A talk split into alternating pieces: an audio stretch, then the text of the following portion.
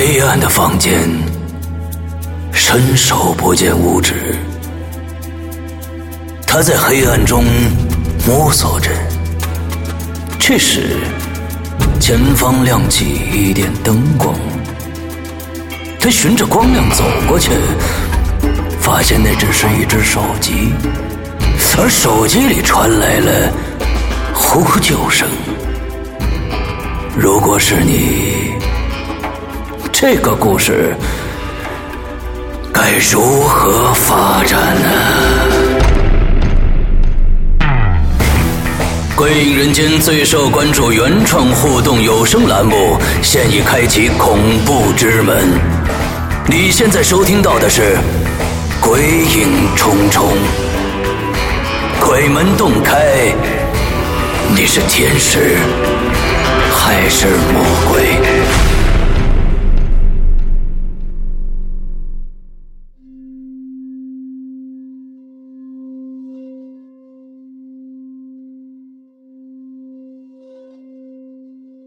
各位听众，大家好，欢迎收听《鬼影重重》。《鬼影重重》呃，本应该是我们的《周之洞》第三集，应该在上周就更了，对吧？呃，因为一些原因呢，主要是我的原因，就是一直在跟第三集的作者在磨稿子，磨了差不多半个月的时间啊。呃，把第三集的稿子终于的弄出来了。嗯，上一集，呃，第二集结束以后啊，我们的投稿量明显的就减少了。呃，一共就好像就两个人投稿，一个是第二呃集的这个作者，另外还有一个新的呃投稿人。但是这个新的投稿人呢，是我们从相当于从《鬼影重重》第一个故事。明夜开始就在投稿的一个人叫，呃江汉。啊，这是我看到一个老朋呃老朋友，非常非常的开心啊，老朋友还一直在关注我们的节目，看来对，嗯，我想在这儿大家跟大家说的是啊，参与是一件非常非常嗯怎么说呢，呃重要的事情啊，重在参参与嘛，呃，所以希望大家呢也都能。再积极的加入到我们的续写的这个队伍中来，我知道，越往后写越难了，越往后写坑越难填了，越往后写离结局就越近了。我知道大家都非常非常的，我有一些怎么说呢？就害怕啊，我自己写了怎么办？写了以后如果被选中了，那是不是？后几集都有我写呢，我本来是想玩一玩的，或者是怎样怎样的啊，嗯，没关系，大家写过来，嗯，如果你真的这个你的文笔、你的脑洞，呃，非常非常让我着迷的话，我一定会盯上你的，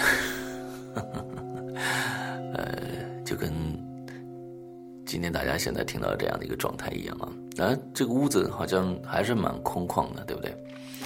呃，不管那些了，呃，我还是希望大家更多人能参与进来，呃，因为如果没有参与的话，《鬼影重重》这个故这个这个栏目就废掉了，对吧？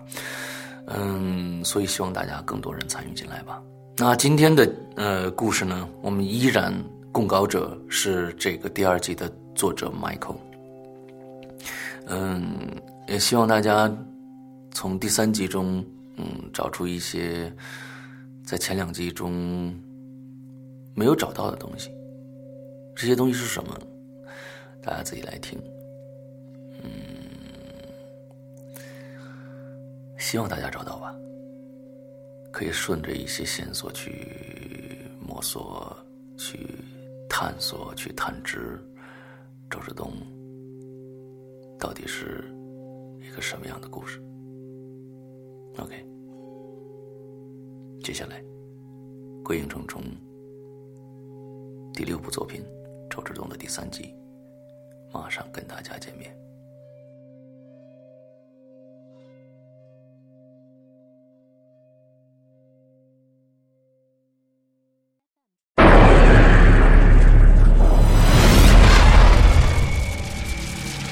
《周之东》，作者：Michael。第三集。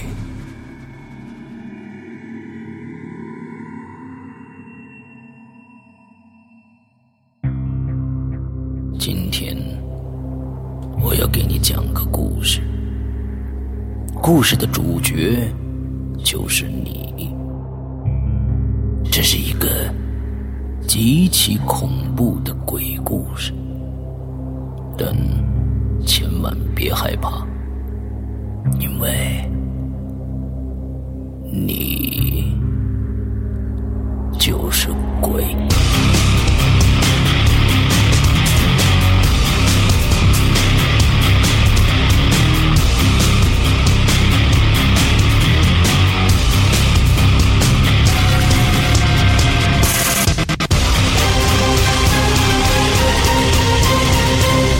现在收听到的是《鬼影在人间》。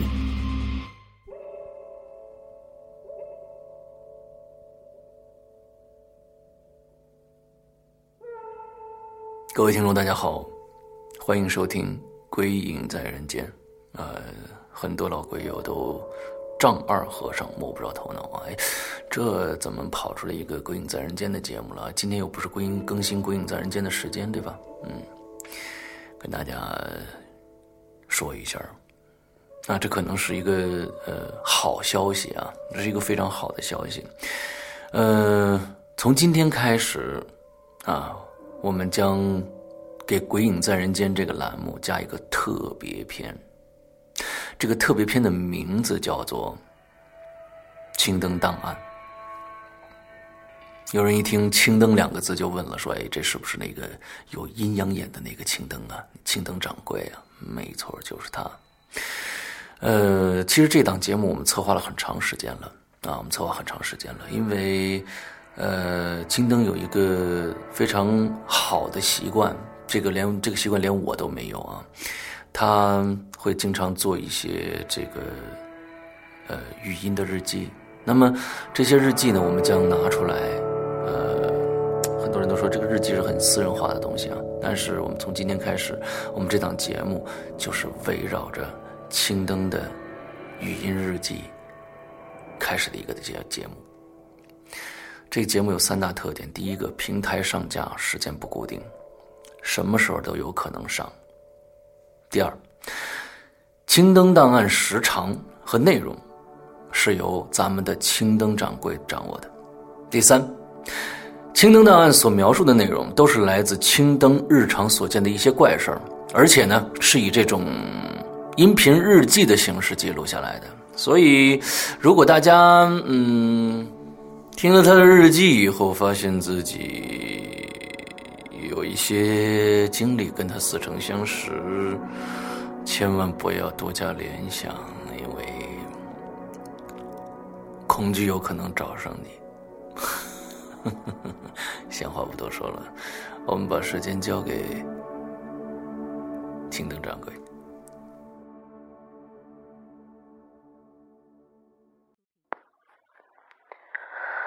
我现在在我之前预定的宾馆里面，现在的时间是二零一七年二月十七号中午。我凌晨下了飞机之后就直奔这个宾馆了，然后睡了一觉。醒过来的时候，就北京外面的天呐，特别的不好。之前龙林还跟我说说。有两会来呀什么的，我没遇到，其实挺遗憾的。我今天早上，龙玲一大早上就把我吵醒了，他给我发了一张照片是他在自拍，就是自拍的角度去拍他的卧室，但是在自拍里面。他的整张脸都是扭曲的，就像是小孩玩的那种橡皮泥被谁捏了一把一样。我当时挺害怕的，心里觉得不大对劲儿，我就赶紧给他打电话了。但是他的那个电话一直没打通。刚开始的时候是无人接听，然后就关机了。我觉得我得赶紧把他找到，要不然会出事儿的。我的预感特别不好，我一定得把他先找着。这楼梯怎么这么快？这都不破的是什么东西啊？我到底这是这是在哪儿？啊！这时候我身后突然响起了师傅极力压低，但是很急切的声音。顿时我就觉得手上冰冷的力量消失了，眼睛也完全能睁开了。之前在朦胧中看到的红旗袍，就像从来没存在过一样，踪影全无。我连忙回过头，我就看到师傅正站在我身后，他看上去十分憔悴，可是眼睛里却带着以前从来没有过的严肃。突然，我我身后就被狠狠的推了一把。我整个人就惯性的向前冲了出去，我去，我前面可是楼梯呀！我下意识的抓住的全是黑头发的扶手，可是身后那股力量太猛，还没等我抓稳，我就我就飞出去了。没错，没有跌跌撞撞，没有头破血流，没有一路翻滚到楼下的场景，我发现自己是。横着飞出去的，那整个身体就像是太空中失去牵引的宇航员一样飘起来了。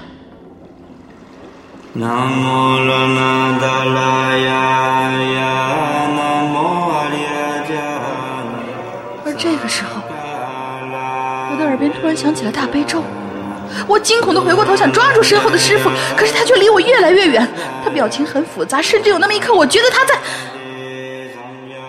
他在笑。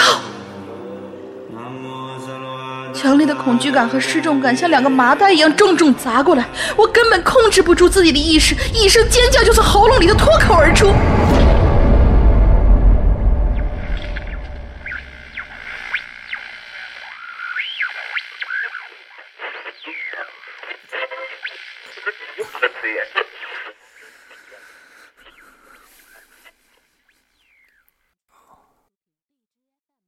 再次醒过来，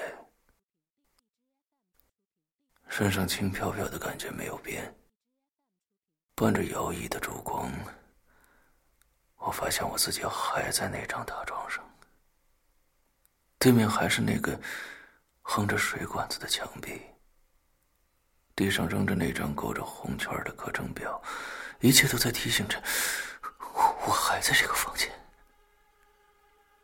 四周静悄悄。可那吊着的红旗袍的女人不见了，我脑子里还是一片混沌，似乎感觉不到时间的流逝。我只知道，自打不明不白的进了这个房间之后，发生了好多事情，但记忆的时间线并不连贯，布满了各种断点。不行，我得好好捋一下目前的情况再行动。记得那个时候，我一抬头。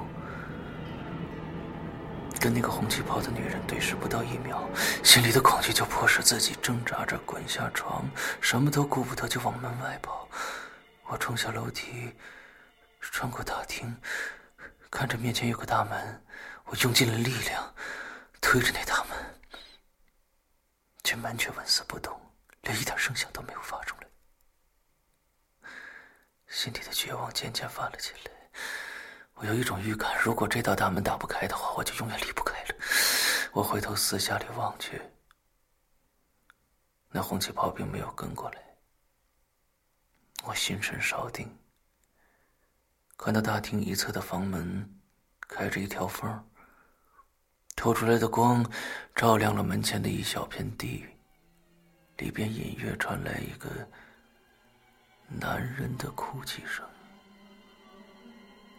让这寂静的大厅显得更加的阴森，而我像是飞蛾扑火一般，轻手轻脚的走向那片亮光，缓缓推开了那扇门。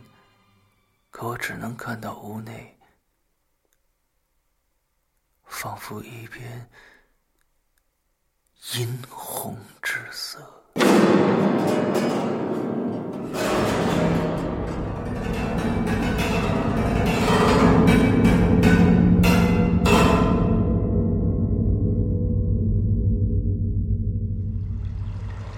身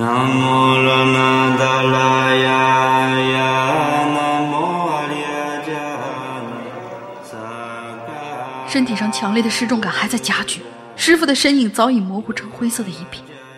我四下寻找耳边人声的来源，突然就有人狠狠晃了一下我的肩膀，我唰的睁开眼睛，身体直接从桌子上弹了起来。啊，原来是个梦。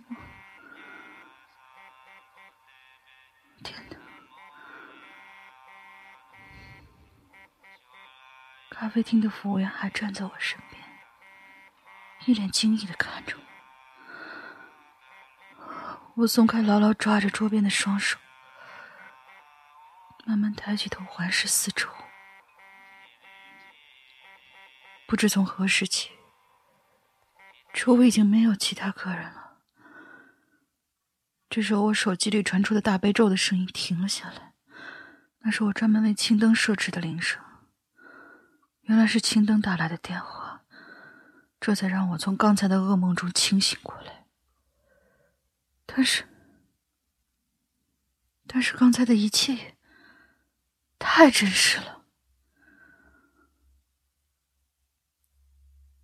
我举起双手想揉一揉惺忪的眼睛，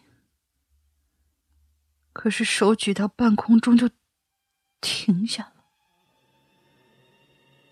我愣住。一股彻骨的寒冷袭遍了全身。我身边的服务员还在不停的说着什么，但是眼前的恐怖只让我听到了几个关键词：车祸、警察、朝阳医院。可能我当时的表情也把服务员吓到了。最后，我是被两个人扶出商场。而我在这整个过程当中一直盯着自己的双手，就那么死死的盯着。我知道，噩梦是真的。我知道了，辉日阁的诅咒是真的。我知道了，红旗袍的女人确实牵过我的手。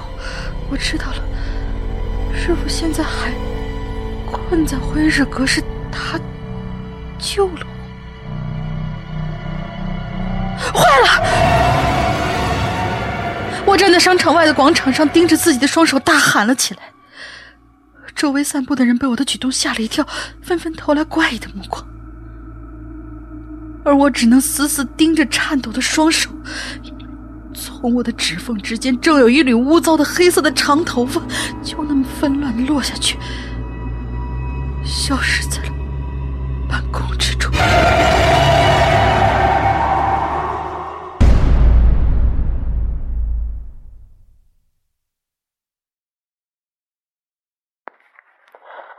依然是二零一七年二月十七号，我还在宾馆里面。我我马上就要出门，之前打龙陵的手机一直都打不通。就其实这件事儿，我我不太觉得奇怪，因为之前发生过好几次，就是龙陵睡死过去了，打手机打不通，怎么打他都不接，我倒是不是特别担心。但是今天我我预感特别不好，已经我我我不好的预感就是已经强烈到让我的全身的汗毛孔都张开，每一根汗毛都竖起来了，我就觉得肯定有事要发生，这种感觉挺长时间都没有过了，最往前的一次应该是。啊，三年之前，应该是三年之前，在我同事身上，我当时就看见我同事的身上缠着一圈儿艳红色的东西。那个时候我还不认识龙鳞，还还没接触鬼影人间呢。那个红色的东西缠在我同事身上，我想帮他，我想尽了一切方法去帮他，但是他还是失踪了，一连好多天都没有上班，打手机也是打不通。我的，我当时就只觉得特别的恐惧，那种恐惧已经。把我压到喘不过气了。之后，有人发现他死了，我的同事死了，死在家里的沙发里面。对，不是沙发上，是沙发里面，根本就没人知道他是怎么把自己塞进沙发底座的那个龙骨里面的。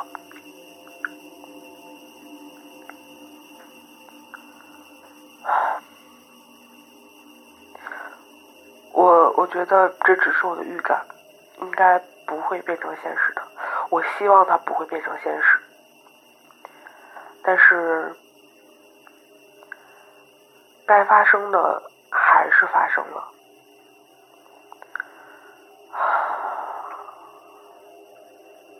十五分钟之前吧，我接到英子姐的电话，英子姐当时。已经急得要哭了，我能明显听到英子姐语气里面的那个一个哭腔。她跟我说，世阳哥遇到了特别严重的车祸，已经送进朝阳医院了。是嫂子打电话通知的英子姐，然后英子姐又给我打了电话，告诉我，说。世阳哥的情况非常的不乐观，我的那种恐惧感就更加真切吧。我总觉得这一切都是安排好的。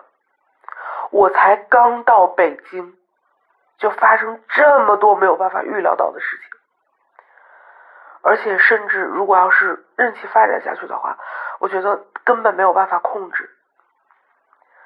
我现在必须得赶快赶到医院去，我必须得赶快找到龙鳞。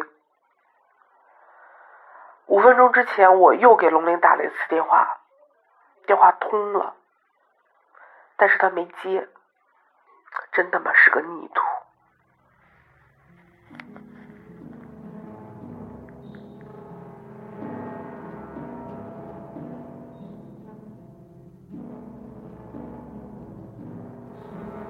他轻轻的推开门，那屋子里有一点烛光。最先映入眼帘的是那浸满血污的床单，上面躺着一个身体扭曲的女人，脸对着门口，痛苦的表情还带着七窍流血。已经没有任何的生机了。在床前哭泣的是一个浑身恶臭的老人。老人看到我，先是惊诧的一屁股坐在地上了，然后我看到他一脸的疑惑，接着他的全身开始颤抖起来。过了很长的时间，他才抬起手指头指着我。太像了。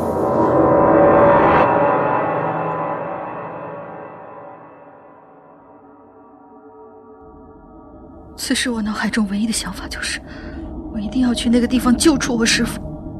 可是就在我准备拦车赶往火车站的时候，青灯的电话又打过来了。我赶紧接起来，他那边劈头盖脸就是一顿骂。他说：“你他娘到底行不行啊？打了半天都不接。你知不知道你师傅刚刚发生了严重的车祸，现在在朝阳医院抢救呢？”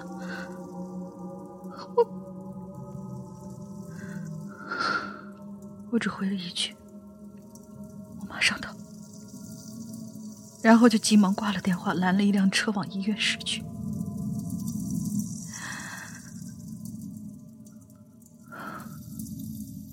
我坐在车上胡乱抹了一把满脸的泪，心说着：这一切到底怎么回事儿？师傅不是被困在灰日阁里了吗？怎么现在又出车祸了呢？啊！难道刚才那一切真的都是一场梦而已吗？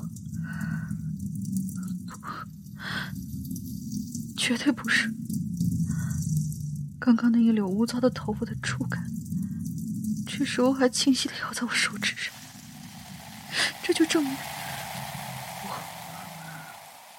或者说我的灵魂，绝对在那可怖的咒之洞里，被那穿红旗袍的女人牵着手走了一遭。对，没错，就是灵魂。我师父虽然出了车祸。但是他的灵魂仍然被困在灰日阁里，而所有恐怖的开端都是来自郭放那封 email 后面的链接。对，这样一切就说得通了。我现在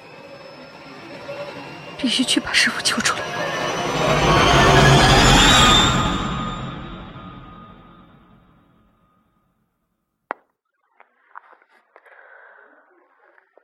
现在是二零一七年二月十七号晚上，我已经回宾馆了。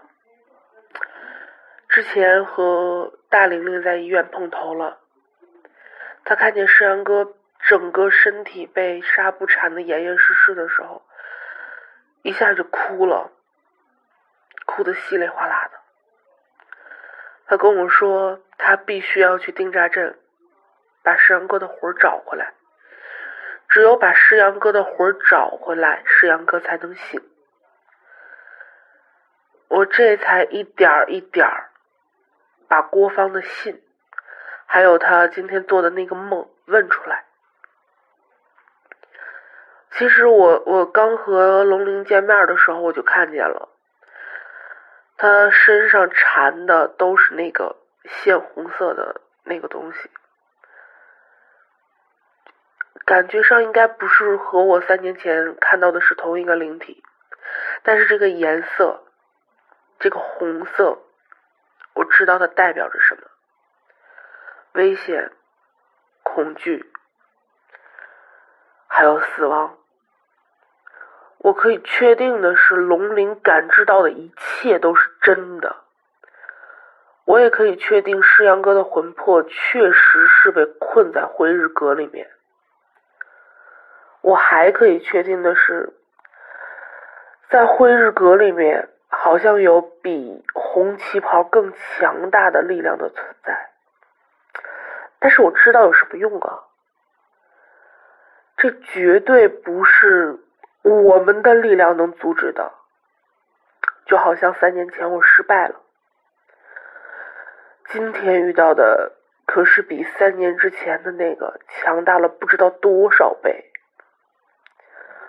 我必须去努力阻止龙灵的行动，因为他这样最多只能做一个陪葬的。我必须从长计议。回来之前，我把他劝住了，我先把他稳住。我我让大玲玲一起先留下来陪一陪嫂子，然后帮着嫂子照顾石阳哥。我们只能暂时先这样。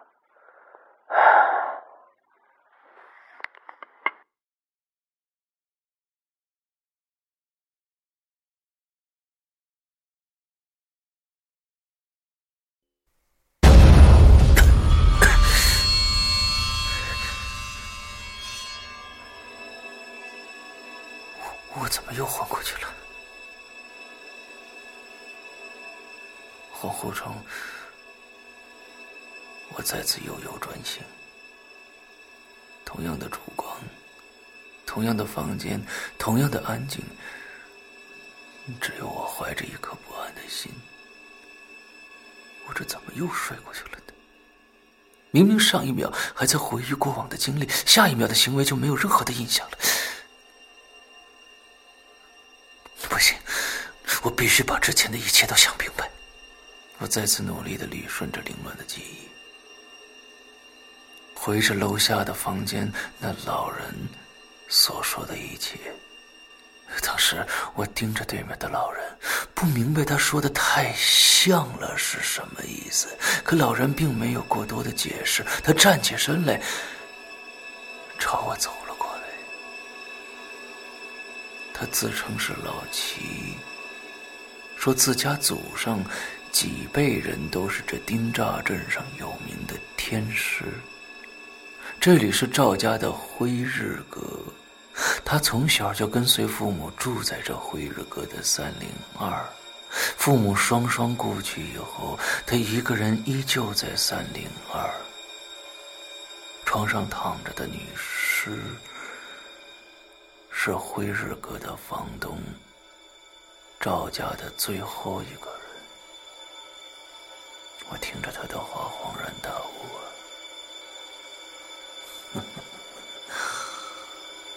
原来郭芳信中说的所有的人和事儿，都是真实存在的。我连忙向老七打听郭芳，可老七却皱了皱眉头，长叹一声，眼中又开始浮现出泪光来。接着，他给我讲述了一段骇人听闻的过往。我终于知道，房东的死和我眼下这些不可思议的遭遇，也是跟这个郭芳的出现有关。然而，发生的这一切，却源于赵家与齐家共同守了百余年的一个灭绝人性的秘密。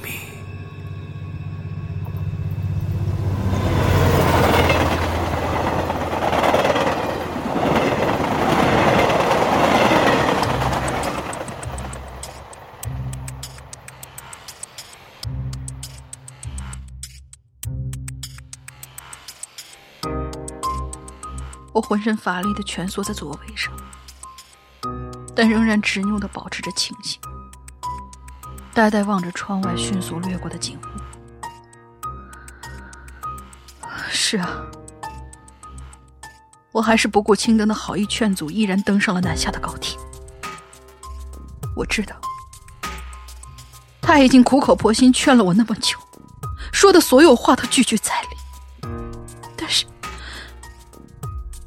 但是，当我身处安静的病房，独自面对沉睡的师傅，我满脑子都是跟师傅在一起的难忘回忆。我叫他老鸡贼，他叫我逆徒。我们一起开开心心做出很多既鬼影人间的节目。他一直很体谅我这个单身小北漂，时不时会找出很多。靠谱或者不靠谱的理由带我去改善生活，遇到很多事情，我也会第一时间想去跟他请教。想到这样的他有可能正被困在灰日阁里东躲西藏，我就没有办法坐视不管。我必须去救他，即使真的有可能发生秦德所说的危险，其实我对如何解救他根本没有任何概念。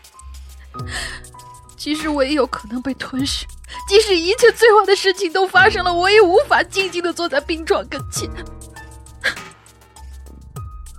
我猜我现在的举动，应该就是师傅嘴里说的熊孩子吧。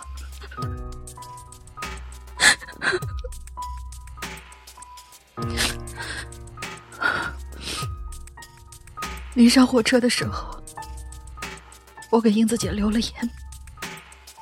我告诉了他我的决定。我之所以这么做就是想如果如果我也消失了至少还会有一个人知道我在什么地方。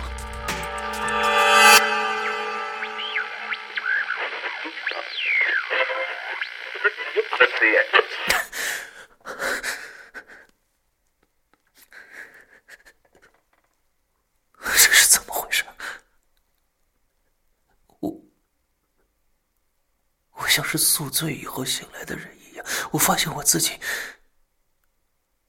又断片了。醒来的房间里有着淡淡的香火的味道。我靠在墙角，听到楼外有着声声鸡鸣。已经是早上了吗？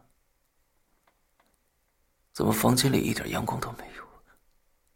我循着唯一的光源望去，那是两只摆在供桌上的蜡烛。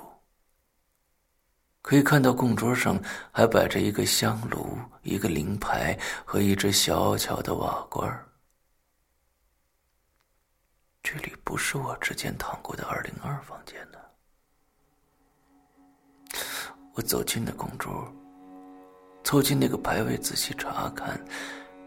牌位上写着三排字，上写“仙妻赵氏红莲之灵位”，下附两排小字：“庚戌年辛四月乙酉日丑时。”足，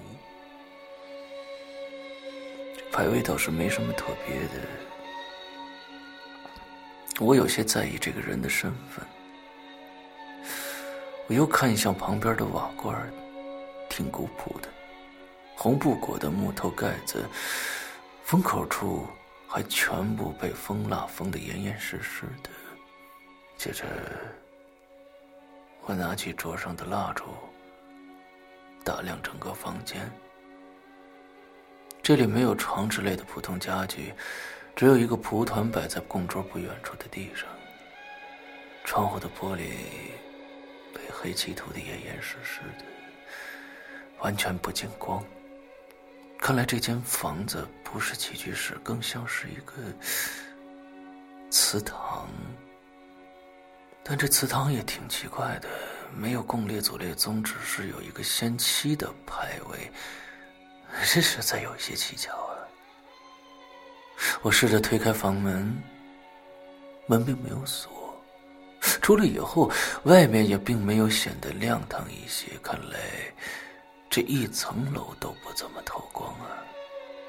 我手上端着蜡烛，举起来看了看旁边的房间。上面写着“三零二”，那这应该是老齐的家。我摸过去，房门一推就开了，里边散发着阵阵的恶臭。借着烛光，我看清楚了三零二房内的情形。可是，在我看清之后，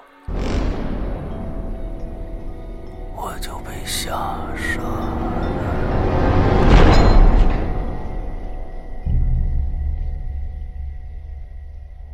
下了火车，我就直奔了定扎镇，而我那该死的手机再一次罢工了。这次啊，连充电宝插上都没反应了。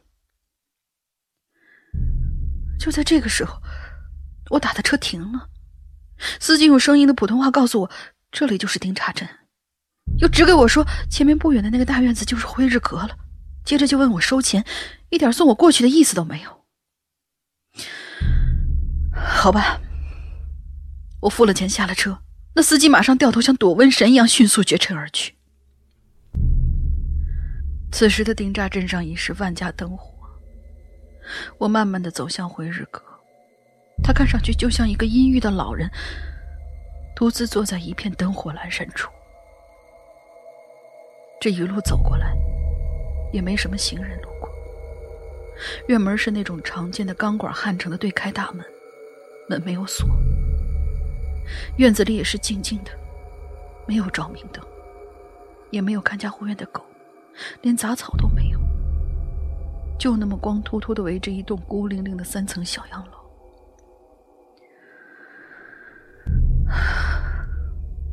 辉日阁终于近在咫尺了，可是他看上去如此的诡异。我忽然有些提不起勇气，那里面等着我的会是什么呢？就在我举步踌躇的时候，身后突然有人拍了我一下，他问我说：“大玲玲，是你吗？”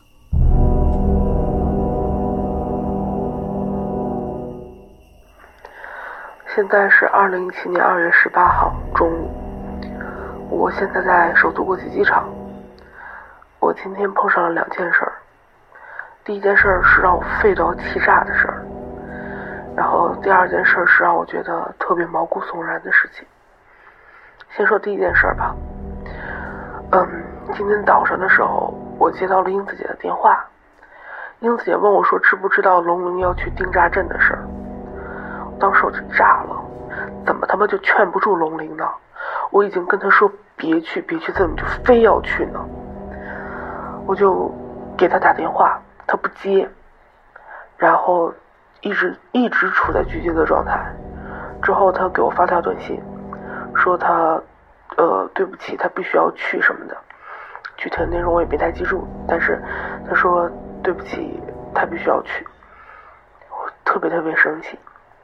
第二件事是，我觉得一件特别诡异的事情，也是今天早上我刚醒过来，我就看到我手机接到了一条推送，推送的是《鬼影人间》的最新的一期《鬼影在人间》，我打开听了一下，因为现在所有的节目都是我在上传，而且石阳哥正躺在医院里面，现在没有人去做节目，我也没有节目可以更新。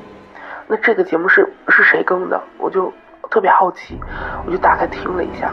我去，这是一期以我的语音日记做的《鬼影在人间》。我当时我没有办法形容我的那种恐惧。我知道这件事我们已经控制不住了。世阳哥还躺在医院里，那做节目的那个跟我谈笑风生的世阳哥又是谁？我不知道，我想不明白。我只知道，我我现在是满心的恐惧，我害怕，我必须要阻止龙鳞去丁家镇，我必须阻止他。